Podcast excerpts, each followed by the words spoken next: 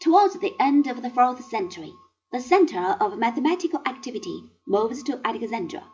The city had been founded by Alexander in 332, and rapidly became one of the foremost trading communities in the Mediterranean. Standing as it does at the gateway to Eastern lands, it provided a point of contact between the West and cultural influences from Babylonia and Persia. A large Jewish community grew up in a short time and became rapidly Hellenized. Scholars from Greece built up a school and a library which became famous throughout antiquity. There was no other collection of books to rival the holdings of Alexandria.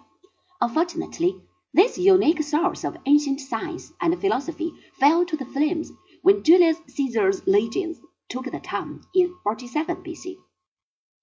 It is at this time that much material on the great writers of the classical period was irretrievably lost. No doubt, much of lesser value also burned. This reflection affords some minor consolation when libraries are gutted. The best known of Alexandrian mathematicians is Euclid, who taught around about 300 BC. His Elements remains one of the greatest monuments to Greek science.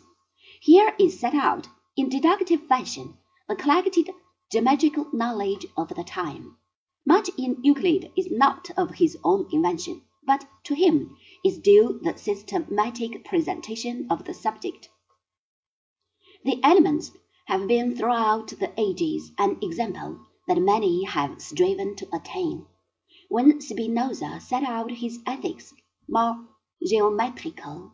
It was Euclid that served as the model, and the same is true of Newton's Principia.